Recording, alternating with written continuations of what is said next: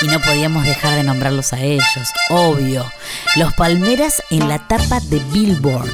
La banda de cumbia santafesina que se vistió de gala para la foto de la portada del célebre medio especializado. Y lo digo con el orgullo de ser santafesina y de ser sabalera también, ¿por qué no? Los Palmeras que siguen rompiendo estereotipos y sorprendiendo al mundo.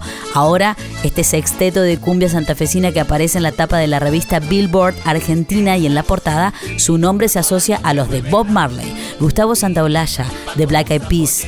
Sin dudas, un logro para una banda cuyo género costó incorporar más allá de la música para una fiesta.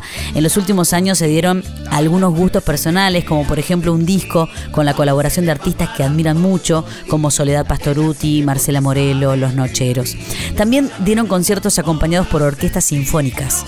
Y ahora, ser tapa de Billboard para el mundo es un reconocimiento espectacular. La banda lleva junta más de 48 años y en todo ese tiempo publicaron 45 discos. Sin dudas, a pesar de este freno obligatorio del COVID-19, están atravesando uno de los mejores momentos artísticos.